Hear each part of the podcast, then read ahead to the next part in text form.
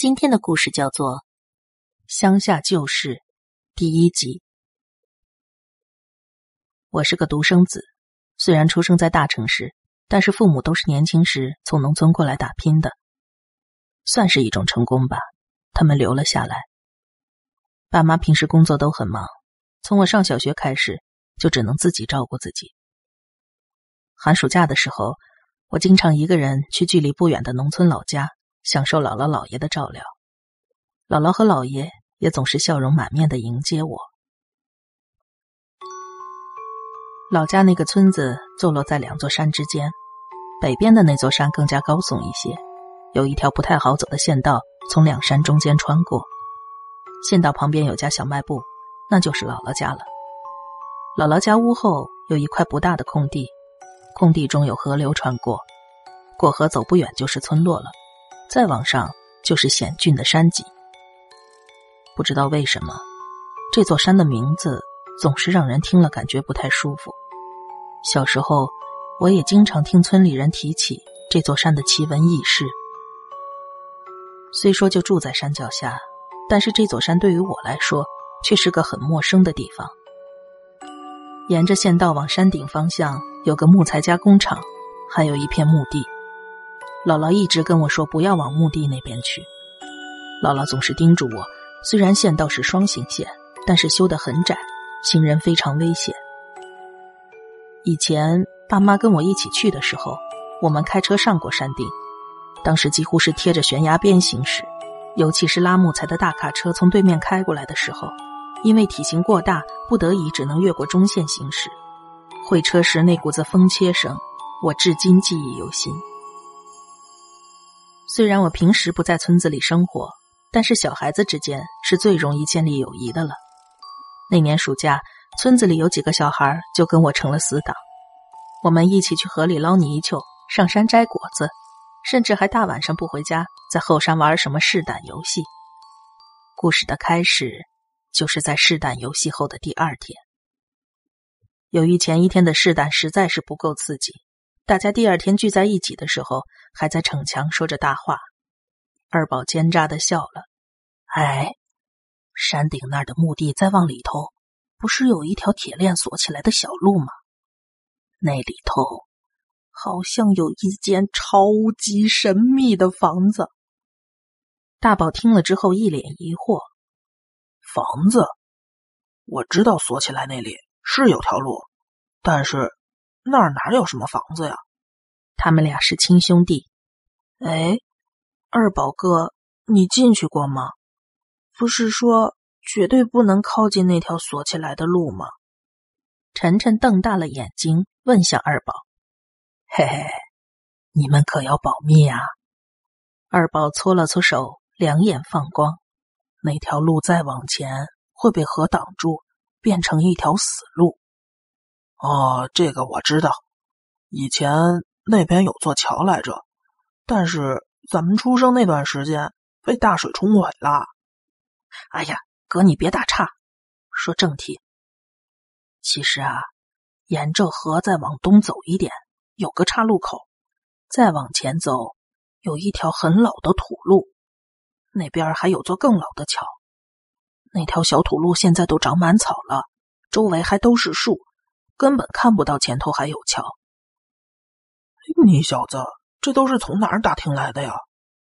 从山后村小雨哥那儿。哎呀，那个老房子，据说是个凶宅。哎，有意思啊，是吧？是吧？要不咱现在就过去吧。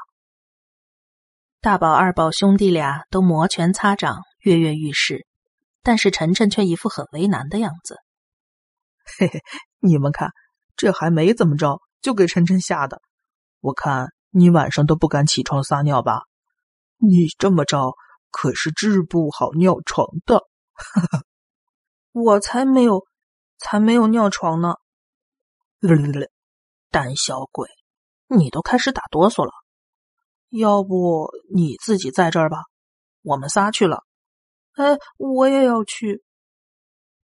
于是。我们四个就闹闹哄哄的上山了。穿过木材厂，有一片很大的墓地，过了墓地，又走了五分钟，右手边就是大宝说的被锁起来的路。高高的杂草早已经将其掩盖，要是坐车过来，肯定不会注意到的。穿越草丛走了几米，有两根小铁柱把路给锁了起来。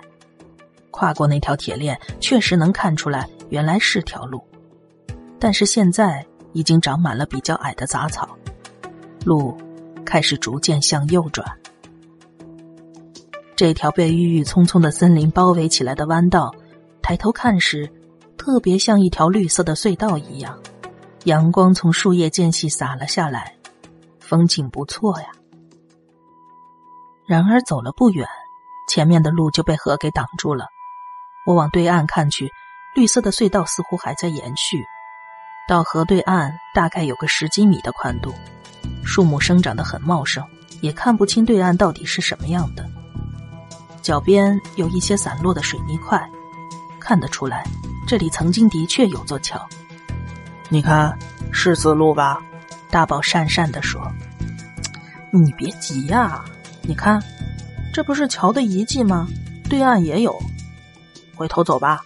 我听说那条老路有记号的。”回头转了个弯以后，二宝指着弯道的接缝处，看那块石头，就是老路的分叉点。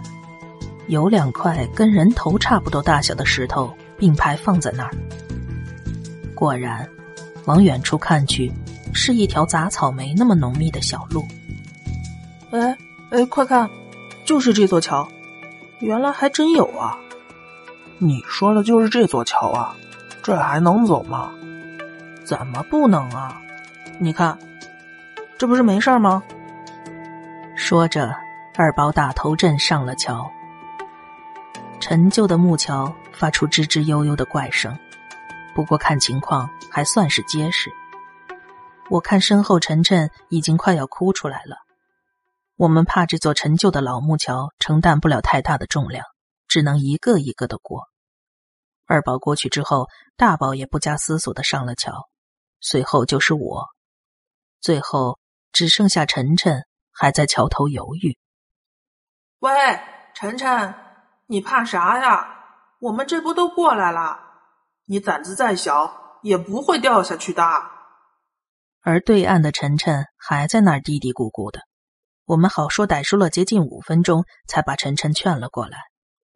晨晨过来以后，满脸的眼泪和鼻涕，二宝只好笑嘻嘻的摸着他的头安慰他。过桥之后的路也并不好走，杂草丛生，只能隐约的分辨。走了大概一百米，绕了好几个弯儿。前方出现了两间房子，在靠近山边的地方有一片空地，能看出来曾经盖过房子的痕迹。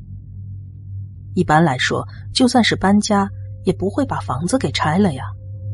看着那片空地，我有种不好的感觉。仅剩的两间房子是平房，面对面的伫立在道路两边，看上去废弃了很久了，屋顶上长满了荒草。左手边那间房子旁边还有个小小的仓库，在整块空地的入口有一尊石像，不知道是哪位菩萨的塑像，脸上的雕刻痕迹已经被风化的看不出来了。不知道为什么，整尊佛像已经变成了深褐色。大宝和二宝兄弟俩都异常的兴奋，但是我跟晨晨都害怕的说不出话来。晨晨神经兮兮的四下打量，边看边往我身边靠拢。这两间房子的大门跟窗户都被木板钉了起来，完全封死了，都给堵住了，怎么进去啊？二宝兄弟俩绕着房子周围查看哪里有入口，兴致不减。晨晨小声的跟我说：“我想回去了。”这时，二宝突然大声的喊了一句。喂，快过来！我们绕到二宝那边，只见他站在有仓库的那间房子的后门，一脸兴奋。原来这扇门并没有被木板钉住，只是用一把老式的锁给锁上了。